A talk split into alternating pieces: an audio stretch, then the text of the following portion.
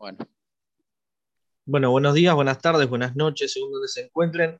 Estamos en una nueva entrevista de América Latina Arde. Hoy nos encontramos con Raúl Palencia, que es salvadoreño, pero está en Argentina, y vamos a hablar un poco de la situación de El Salvador, de Nayib Bukele, que bueno, está teniendo bastante prensa, sobre todo por, por esta famosa guerra que surgió ahora de la guerra contra las maras, pero vamos a ver un poco más en profundidad cómo está la situación en El Salvador, las disputas eh, con Estados Unidos, lo que implica geopolíticamente también en Centroamérica. Así que bueno, eh, Raúl, demos la bienvenida. Bueno, gracias eh, Nico por el espacio. Siempre es un gusto poder compartir en este espacio y poder tener un lugar también acá en el sur para poder hablar sobre Centroamérica, sobre todo, y Mesoamérica, eh, en este momento en el que la visita de, López Obrador ha generado también eh, toda una, serie de, respuestas y, bueno, ha sido bastante mediática porque ha hecho una gira por Centroamérica, eh, se termina en Cuba esa gira y justo ha sido muy esperada porque ha sido un país en el cual justo hoy salía la nota de, de, los recorridos migrantes tienen algún tipo de, naufragio ahí, eh, que realmente van hacia Estados Unidos, pero terminan quedando en México y bueno, las políticas migratorias han sido todo un tema de, conversación y de diálogo. Eh, y bueno, eso, conectado con todo, eh, la situación de las pandillas y demás, y, y de esta guerra en contra de las maras, pues es un escenario del cual es importante hablar. Tal cual. Bueno, tenemos, la otra vez ya conversamos un poco también del origen de, de Nayib Bukele, así que para los y las que estén viendo pueden ir a buscarlo en el canal de YouTube y, ver ahí de, dónde viene. Pero para hacer también un, un, breve raconto, él se define como el dictador más cool del mundo en su propio Twitter y tiene como una cuestión de, de gobernar por Twitter, eh, ha dado órdenes de, cesar a funcionarios y van los, funcionarios del gobierno que quedan y dice sí, se va a ejecutar la orden. Y cuenta con, con un 80% de apoyo de la población, según las encuestas. ¿no? Estamos hablando también de, uno de los países más empobrecidos de, Centroamérica, que el narco también a través de las maras eh, copta territorio, muchas veces más que el Estado, o el Estado ni siquiera lo deja entrar, o en connivencia con el Estado también, un Estado mafioso y corrupto. Y bueno, pasó que el 26 de marzo estuvo el pico de 62 homicidios que venía con esta cuestión de, ataque a las maras.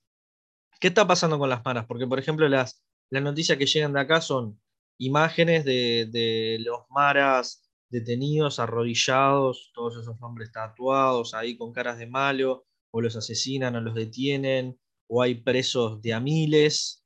Y bueno, eso hoy está leyendo una nota que la represión es popular, ¿no? Tiene su, cierto rasgo de popularidad. Pero ¿qué, ¿a qué se debe este combate directo a las maras? Bueno, eh, como vos lo decís, realmente es muy interesante.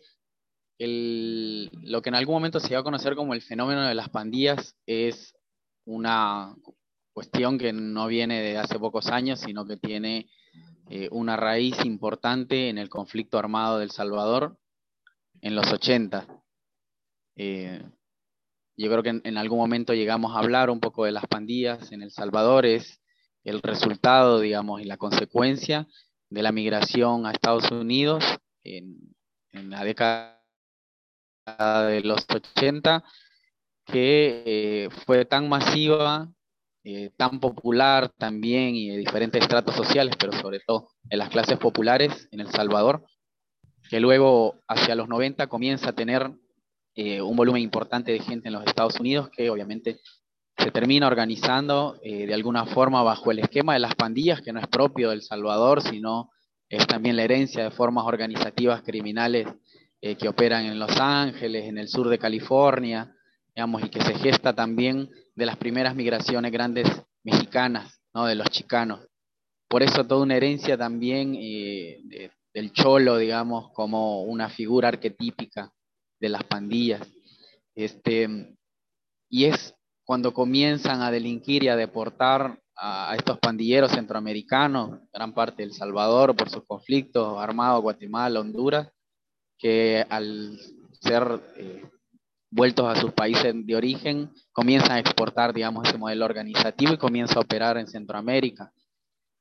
Eso va tomando un volumen muy importante eh, que toma cuenta del territorio. Uno de sus grandes, eh, digamos, de los que más estudian el fenómeno de las pandillas, de, las maras en El Salvador, eh, Juan Martínez, que escribió para el periódico El Faro, él lo cataloga casi como un estado paralelo, ¿no? una capacidad y una fuerza que tiene eh, la pandilla y una presencia en territorio que no tiene forma de, evitarlo, no tiene forma de esconderlo ni de barrerlo debajo de la alfombra, que es un poco lo que ha hecho el gobierno actual con el fenómeno. Eh, por un lado tenés una exposición mediática muy fuerte, fotos, digamos, imponentes, importantes de eh, los mareros dentro de los centros penales, atados de manos, eh, todos pelones, todos pelados de la cabeza, eh, en, ropa interior si es posible, ¿no? Imágenes como de una, de una represión, de una acción autoritaria importante. Pero lo cierto es, y el telón de fondo, es que a Nayib la, la cuestión mediática y su función de comunicación en el sentido de intentar esconder eh, que es un actor político, que las pandillas son un actor político importante con el cual no tenés más que negociar, eh, ya no le está funcionando. Entonces esa es la primera situación. Es que eh, para marzo parece que hay algo de ese diálogo, de esa negociación que falló y las pandillas le pusieron 90 cuerpos personas asesinadas en las calles para un fin de semana, lo cual eh, nos mostró justamente esto, eh, un cambio en la negociación con, el Ejecutivo, con Nayib Bukele, eh, y una situación alarmante, ¿no? En la cual la respuesta de él es la represión. Pero la realidad es que de fondo las muertes, y, la forma de accionar de, las pandillas nunca terminó en los territorios. y eso es muy importante que se sepa porque pareciera que nos quiere vender que el plan de control territorial, que es su política de seguridad justamente eh, hacia las pandillas, de la cual no se sabe nada y nunca quiso exponer cuáles son las etapas, cuál es el programa y demás, nos parece que no le viene funcionando de la forma en la cual eh, él lo venía diciendo. Entonces lo que tenemos hoy día con el estado de excepción, que lo declara a finales de marzo, eh, es una respuesta ya más que desmedida y, de emergencia delante de algo que venía operando y que al parecer le ha pasado a distintos gobiernos porque el negociar con las pandillas no ha sido propio ni del FMLN como se le intenta imponer a veces en la agenda, sino que todos los gobiernos eh, a partir de la democracia de 1992, en la medida que las pandillas fueron creciendo, tuvieron que tener algún tipo de negociación, un tipo de diálogo. Entonces, a este gobierno también le tocó dialogar, al parecer se le ha salido de las manos, eh, al parecer no logra eh, cumplir seguramente las exigencias, y bueno, hoy día tenés este resultado al cual le pone él en un estado de excepción, que lo que hace y ha hecho es venir a reducir una serie de garantías constitucionales, debilitar la democracia, eh, sin duda, comenzar una persecución no solo de pandilleros, sino de sospechosos pandilleros, y en los cuales también se van eh, dirigentes sociales, muchos periodistas, eh, y bueno, cuadros de la oposición, si querés, militantes, y también decirlo que hay gente inocente realmente que no tiene nada que ver, que sería la población civil, que es siempre quien se termina quedando en medio de toda esta situación. Claro. Sí, yo estaba leyendo también hoy que había bueno, eh, aparte hay muchos, como vos decías, muchos inocentes, muchos menores, eh, mucha gente que no se le no se ha llevado adelante ningún proceso con ninguna garantía, que hay incluso de, organismos internacionales de derechos humanos denunciando esto, que bueno, se está deteniendo gente arbitrariamente, ¿no? En una cuestión de, sobre todo jóvenes pobres de barrios periféricos, ¿no? Que los, los detienen porque sí, y después todo el abuso que eso implica, torturas en la detención, torturas en la cárcel, una prisión preventiva extendida, que no se sabe hasta cuándo van a estar presos.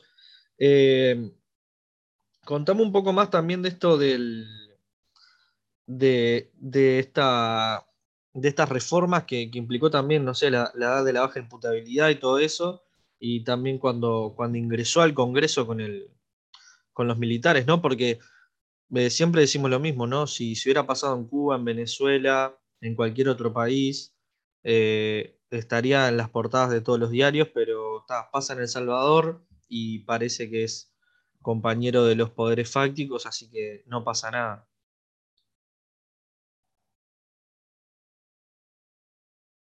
Claro, justamente tiene mucho que ver de que eh, ahí Nayib nos muestra, este, primero que nada, su gran alianza con las Fuerzas Armadas, la Policía Nacional Civil, con todo el cuerpo represivo del Estado. Pero también hay que recordar que el 9F se realizó en el marco del querer aprobar el presupuesto del plan de control territorial, el cual no estaba siendo eh, en ningún momento bloqueado por la oposición, como él lo quiso poner, en plan, o sea, en qué consistía la política pública de seguridad, por un lado, eh, y segundo, eh, poder conocer, digamos, para qué iba a ser destinado todo el presupuesto, sobre todo porque es un presupuesto importante. Em, y lo que él genera fue justamente tomar la asamblea, toda esa entrada y toda esa puesta en escena bastante antidemocrática, digamos, y de un retroceso importante, lo que generó fue em, crear que el enemigo es realmente la oposición.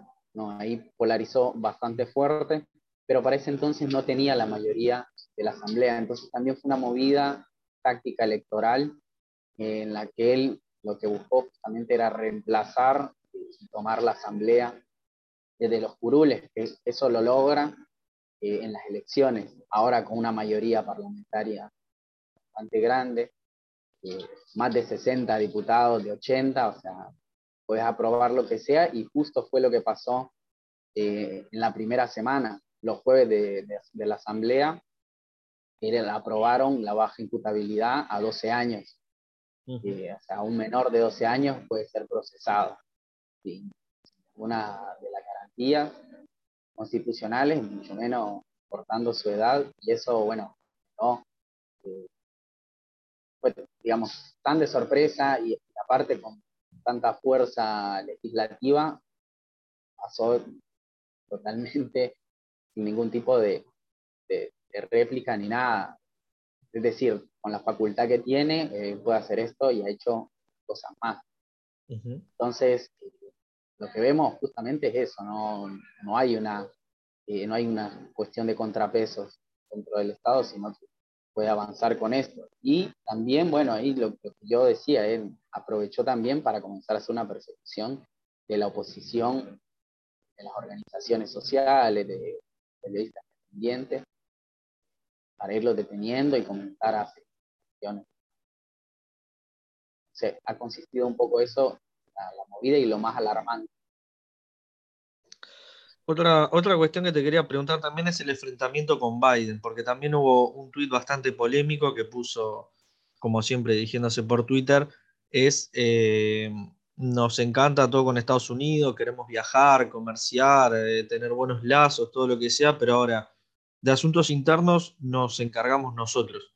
Que podría ser interesante, incluso si uno lo ve, este tweet aislado, que cualquier gobernante ¿no? de, América Latina, Centroamérica, del Caribe, de lo que sea, de, cualquier parte, eh, se plante contra Estados Unidos y diga, incluso, ¿no? Tampoco es uh, hiper revolucionario, ¿no? Pero diga, bueno, todo bien con ustedes, pero acá no se metan por lo menos una cuestión de autodeterminación de los pueblos. Pero sabemos que no es tan así, ¿no? Porque ha tenido bastante connivencia con, Estados Unidos, quizás no necesariamente con Biden. Sí, fue justamente eh, estos intercambios, digamos, y estas puestas en escena eh, de posicionamiento, si querés, del hijo rebelde de Estados Unidos, tiene que ver justamente porque el, vínculo de, Nayib Bukele no es con el Partido de los Demócratas, por lo tanto no es con el gobierno de Biden, eh, que tiene la relación más cercana, pero sí con los republicanos, que también están dentro del, mismo estado, digamos. Entonces, eh, él puede decir más o menos lo que quiera con Biden. Al final, el, costo político eh, no termina siendo, sino el, el problema de las relaciones internacionales entre Estados Unidos y El Salvador no se han visto afectadas en mayor medida. Eh, los negocios, las negociaciones, las transnacionales, digamos, también eh, que operan en Centroamérica, eso no, no cambia bajo ningún esquema. Y también hay que decirlo que esto también toma fuerza por las relaciones eh, de Nayib Bukele ha venido construyendo y fortaleciendo con China. Eh, a quien busca a toda costa que incluso le ayude a pagar la, deuda externa, préstamo que hizo al FMI, eh, que es casi el 90% del PBI. Sí.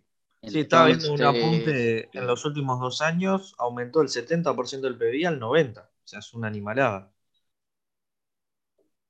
Sí, no, es, ya a este nivel estamos como más que endeudados, o sea, ya casi que podés vender el país, lo está subastando, que el nivel de endeudamiento que, ha generado, eh, incluso el mismo plan de control territorial con todo lo que se comenzó a invertir eh, en salud también, la ley a la vi, bueno, una serie de, reformas que lo único que han buscado, la ley del Bitcoin también, es importante la cantidad de dinero que, se pagó para poder comprar el Estado los Bitcoin y poder generar la infraestructura también para que esto opere. Eh, todas esas series de, toda esa batería, digamos, de política pública, él la blindó con una ley también que lo que permite básicamente es que el Estado pueda gastar sin que haya mayor controloría, sin que haya alguna suerte de, de, auditación, digamos, o alguien pueda ver y, y y tener acceso a la información pública. Entonces, bueno, aparte de que ya estamos debiendo todo de acá a 100 años, tampoco eh, podemos ver en qué se, viene gastando, ¿no?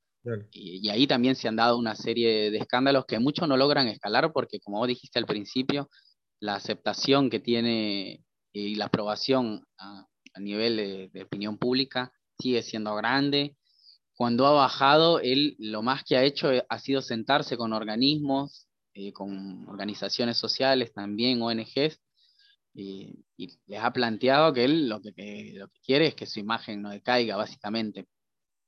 Pero apegarse a una agenda, resolver las problemáticas sociales y las demandas que se tienen, eso todavía no está eh, en la agenda. Entonces es bastante preocupante, ¿no? Es alarmante todo lo que pasa día a día en El Salvador, porque los retrocesos con el Ejecutivo y el Legislativo, inclusive el Judicial, todo atado, la misma figura, eh, avanzan, o mejor dicho, retroceden eh, cada semana. Claro, aparte es como, a ver, un plan, digamos, que siempre tienen, o el plan que podemos sacar en conclusiones, siempre es un ajuste, un saqueo, una transferencia de recursos de abajo hacia arriba, con el tema de la deuda eh, se sabe, ya han habido investigaciones del portal este del Faro que, está muy bueno, que lo conocí hoy y la verdad que tiene muy buena data. Eh, es una cuestión de, también se ha ido plata en el medio, ¿no? Estos préstamos desaparecen algunos millones y no se saben para dónde van. Pero lo que plantea también es que como que no hay un plan de gobierno, es eh, la, imagen de Bukele, porque también se vio en la campaña, ¿no? Que yo leía algunos artículos, no hace la típica de, de darle un beso a un bebé, de saludar, abrazar pobres, ir allá y no sé cuántos, ayudar a una, ayudar a una anciana, sino que la imagen de él es Twitter, son los focus group, es ver cómo van las encuestas, tira un tweet, tira una, no sé, un nuevo anuncio y ver cómo eso repercute y así se maneja, ¿no? Entonces como es bastante impredecible también, ¿no? Porque si a él solo le importa la imagen, no se sabe qué puede hacer, eh, como el, fin justifica los medios. Sí, totalmente. Es, por un lado, bueno, tenés eh, esta cuestión, la, discusión de los populismos, por ejemplo, al analizar a Nayib Bukele, eh, sin duda lo que verías es un populismo más tradicional, ¿no? construido también en la base siempre del, del enemigo. Nayib alimenta mucho su imagen a partir de diferenciarse eh, siempre y mencionar, ponerle cara a sus enemigos, incluso el primero de mayo, en una de las marchas que yo considero en El Salvador de las más masivas y de las que más se han podido sostener y convocan a la gente de la marcha del Día del Trabajo, eh, él dijo que todos los que salieran a marchar eh, eran los que apoyaban las pandillas.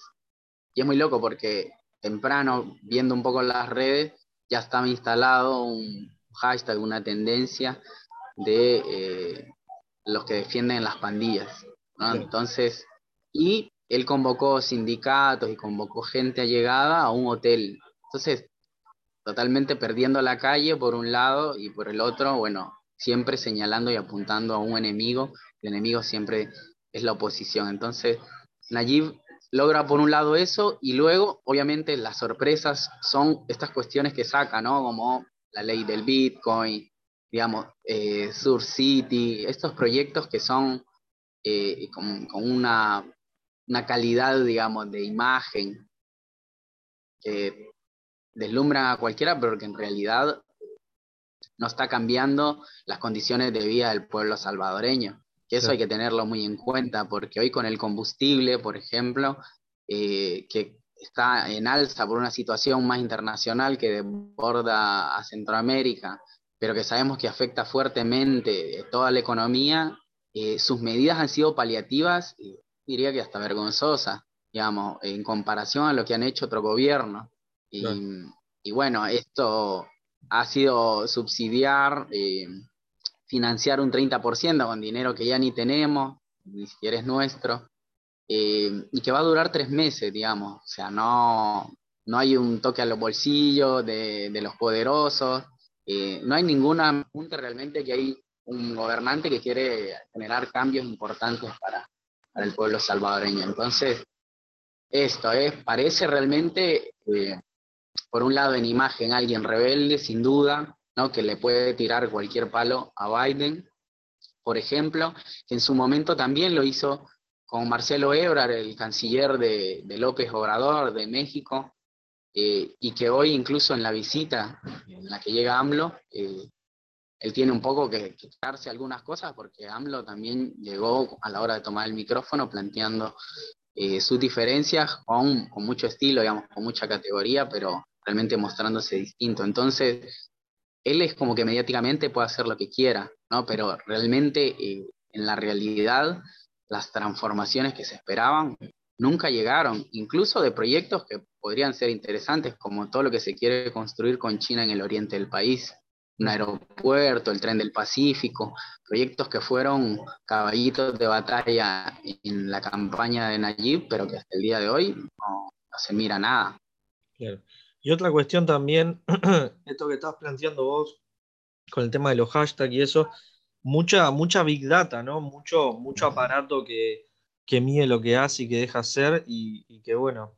Pero contame también un poco, bueno, estuvimos hablando del B y eso, eh, también la, persecución que hay, por ejemplo acá que dice que incluso si uno manda mensajes de texto eh, o hasta grafitis o lo que sea que la, pueda ser considerado, no me acuerdo cómo decía el artículo, pero que genere zozobra pública o algo así, puede ser condenado hasta 15 años de prisión. O sea, si yo te mando un mensaje a vos y estamos hablando, no sé, justamente esto de las maras y de las pandillas, y no sé, los servicios de inteligencia, porque deben estar espiando los mensajes de texto, eh, sospechan que podríamos estar apoyándolos o lo que sea, eh, incluso también a periodistas que difundan eh, comunicados de, las maras. Entonces, es bastante una, una persecución bastante importante, porque una cosa es publicar un mensaje, un comunicado y analizarlo, y otra cosa es estar apoyando a las maras, que es muy distinto, pero ahí ya cuando el filo de lo que es periodismo o no, o libertad de expresión,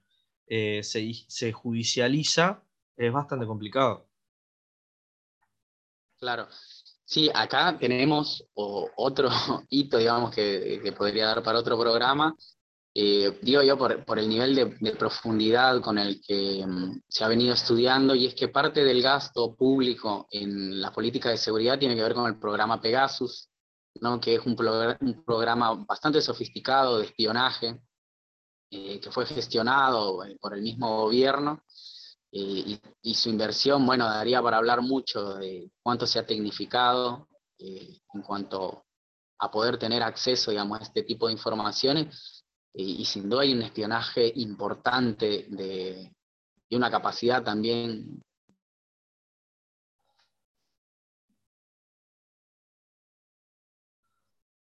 Ahí se te trancó un poco.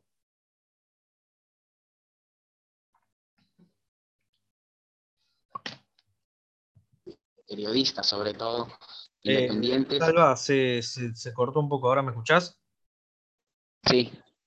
Eh, si te parece retomar desde lo de Pegasus, porque se cortó ahí y yo después lo edito igual. Dale. Bueno, decía que el, programa Pegasus es una, una suerte de, programa y tecnología de espionaje a la cual eh, le invirtió bastante y que muestra este nivel de gasto público en, programas de, seguridad. ¿no? Eh, con esto hay, otros varios em, que, fueron gestionando por el mismo gobierno eh, con empresas mexicanas. Pero esto se mostró bastante el año pasado, cuando se comenzó a espiar eh, y a mostrar cuánta información se podía recabar de periodistas independientes, sobre todo. Y mm, lo que tiene este programa es nada, te puede accesar a tu WhatsApp, tus chats, lo que sea de, tu teléfono, de tus computadores, de cualquier dispositivo y extraer información eh, con un nivel y precisión bastante importante. Em, y ahí es donde hay y, se ha generado toda una especie de, paranoia, si querés, con justa razón, eh, por parte de cualquiera que, que tenga una opinión distinta, disidente o crítica al gobierno. Y bueno, ahí el periodismo ha hecho un trabajo muy importante, la verdad es que hay que reconocerlo, eh, en, cuanto a monitoreo, eh, exposición de una serie de, cuestiones de, parte del gobierno, pero también al mismo tiempo corre peligro, ¿no? Como vos decías, eh, la ley se modificó justamente para comenzar a perseguir a periodistas y a la oposición política también, incluso de, los, mismos, del mismo de los mismos partidos, sobre todo. Y ahí hay que ser muy claros, ¿no? Con, porque hay un, ensañamiento importante con el FMLN eh, y, una tarea, diría yo, de, de Nayib y, de su gente de borrar del mapa eh, a la oposición en general, como él lo dibuja, pero en particular con, el Frente Farabundo Martí, con su militancia y con la gente que eh, es progresista o es de izquierda y viene tomando eh, con seriedad también todo lo que es investigación. Bueno, entonces, eso, hay una capacidad del gobierno de poder entrar y, y accesar a la información importante. Pero por otro lado, también tenés todo lo que tiene que ver con lo que se publica, digamos, a través de los portales, lo que vos puedes decir en Twitter y demás, todo eso puede, es castigado y es perseguido. Por un lado tenés ahora los medios legales, pero ya antes se hacía también con todos los trolls, con todo eh, el, aparato que tiene. Hay gente muy tuitera, digamos, y pone cosas que inmediatamente eh, te salen a, matar por, lo que decís. Entonces también tenés ese tipo de, persecución que ya es más social eh, y que lo que instala cada vez más es el odio. Tal cual. Salva, te hago la, penúltima. Eh, contame un poco de tu perspectiva de inmigrante también, cómo es eh, estar afuera de Salvador viendo todo esto, porque es un país de 6 millones, pero también tiene una diáspora de 3 millones, que es bastante importante. las remesas, por ejemplo, eh, significan el, 25% del PBI del Salvador. Entonces, eh, Bukele también juega con eso, ¿no? Con los migrantes que están en Estados Unidos, sobre todo, ¿no? y, buscando, buscando esa aprobación hacia afuera. Y, te la engancho con la última también. Eh, ¿Cómo ves vos el, bueno, el futuro del Salvador sin hacer futurología? Pero también, y esto lo pienso a título personal, ¿no? el tema de, de lo peligroso que puede ser, no, no, solo de un punto de vista institucional y cómo se puede hablar de republicanismo, etcétera, etcétera, sino de que este tipo puede ser, eh, o El Salvador puede estar siendo un gran laboratorio que están usando también a, este tipo de, conejillo de indias, no solo al pueblo salvadoreño, y que se pueda exportar este tipo de, de populismos bastante peligrosos hacia Latinoamérica, porque sabemos que siempre Centroamérica y el Caribe han sido eh, laboratorios para después eh, extenderlo, sobre todo hacia el Cono Sur. ¿Cómo la ves por ahí? Bueno, sí, primero que nada, la, temática, la cuestión migrante es parte ¿no? de, ya del, ADN centroamericano, salvadoreño, sobre todo. Siempre que hablamos acá de la migración, bueno, ponemos un poco nuestra mirada centroamericana en el sentido de decir nuestra migración tiene ya muchos años, tiene toda, es, parte, digamos, de la cultura eh, salvadoreña y centroamericana. Te hablaba de las caravanas migrantes, por ejemplo, que hoy salía esta noticia de, las personas que habían sido detenidas en, México. Em, y bueno, es parte de la vida cotidiana y también parte de la economía. Vos decías, entre el 25 y el 30% es, eh, representa el ingreso económico, o sea, es muy importante. Aparte, no solo es una entrada económica, sino una entrada eh, que permea tanto a la sociedad, digamos, la cultura de la remesa, de, ya cayó la rata, digamos, como dicen por allá. Eh, ¿Cómo sería eso? Ya cayó la rata es cuando llega la remesa. es cuando ya llegó la remesa, ¿no? Que te envían el código, bueno, hay que irlo a retirar al, banco. Eh, y hay toda una cultura de consumo incluso alrededor de esto. Bueno, eh, todo un tema para, para charlar, porque eh, en realidad eso es la gente que se va, manda dinero y, siempre eh, eso termina solventando la vida de la familia, y, ahora sostiene la economía también en, El Salvador desde un ciclo económico muy importante de consumo, digamos. Entonces, toda la política pública, quien esté en el gobierno y ha estado, tiene que pensar en esto de, de una forma integral sin duda. Eh, por un lado, ¿no? Generar las condiciones para que la gente no se vaya.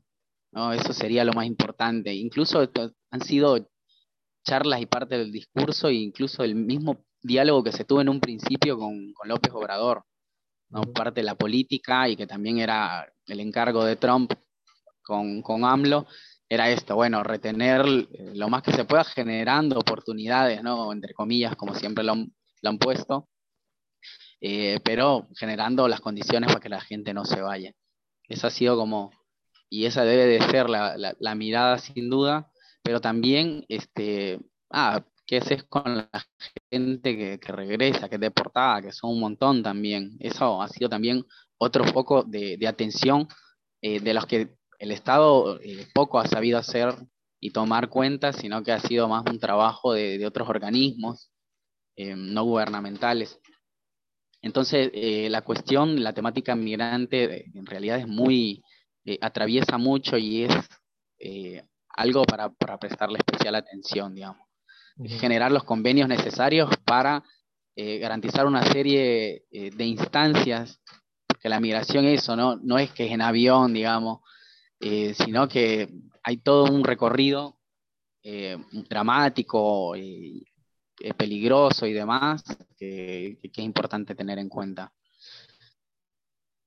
¿Qué le podría esperar al Salvador en los próximos años? Eh, digamos, el panorama y la, la, forma en la que se están eh, llevando por delante lo construido, hablando de democracia, ¿no? La verdad es que es bastante preocupante.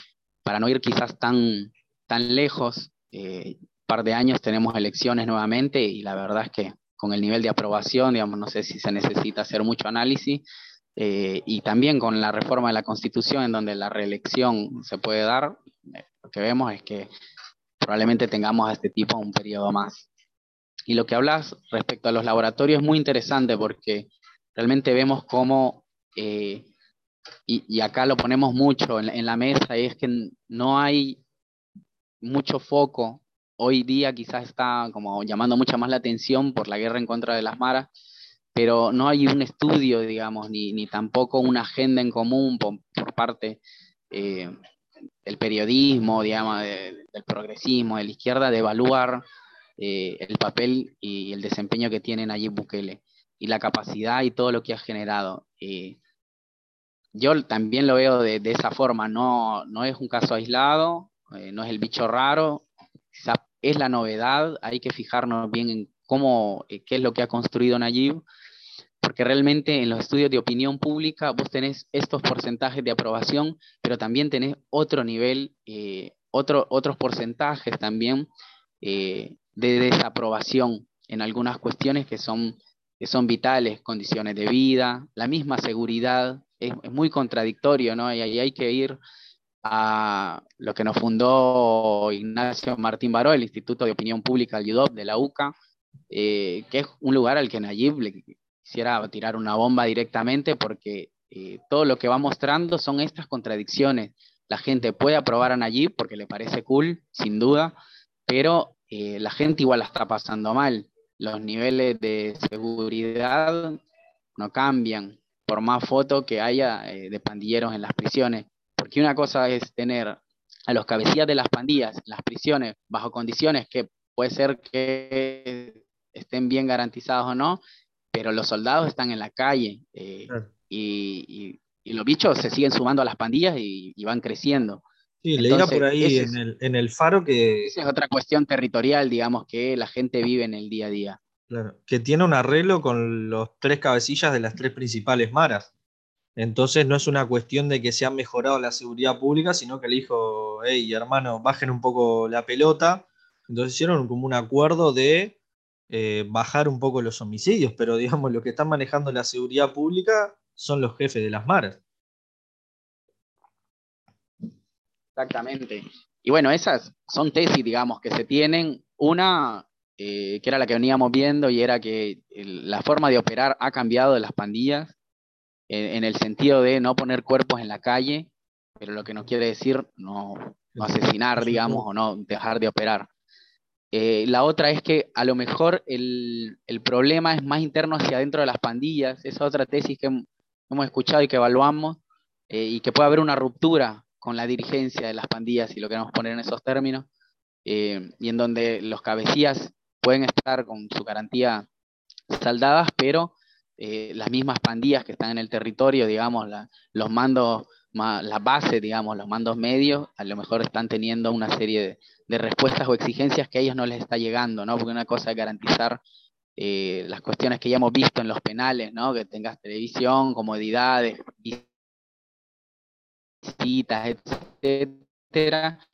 Y otra cosa es que, bueno, eh, en el territorio no no la policía, te dejen operar, no, eh, no hagas, eh, no cobres la extorsión, que es una de las principales fuentes en las que las pandillas eh, se sostienen económicamente, que es un negociazo tremendo. Entonces, bueno, también puede ser esto, ¿no? La verdad es que desconocemos mucho de, ese entramado, pero sí sabemos que es una cuestión que tiene que ver la pandilla en su diálogo con el Estado, y con Nayib Bukele. Tal cual. Bueno, Salva, te mandamos un abrazo grande, gracias por tu análisis, por tu data. Siempre acá en Periferia vas a tener las puertas abiertas para contar lo que está pasando. Nos parece sumamente necesario, importante, que se le da eh, poca bolilla o, nula, por lo menos acá en Uruguay y, Cono Sur, me atrevo a decir, que son contados con los dedos de una mano, eh, la bolilla que le damos a, a Centroamérica, al Caribe realmente. Así que bueno, estaremos siguiendo periódicamente lo que pasa en El Salvador. Y bueno, ojalá pintaste un panorama medio sombrío, pero bueno, es la realidad, tenemos que, ajustarnos a la realidad y, viene brava la cosa. Pero bueno, seguiremos conversando y te mando un abrazo grande.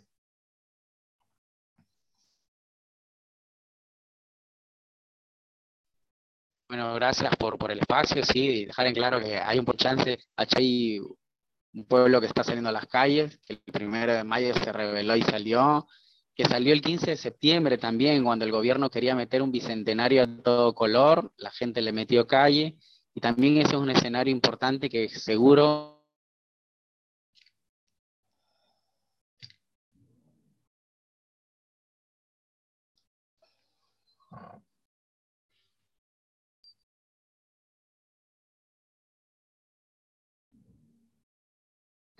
Ahí se, se trancó Salva.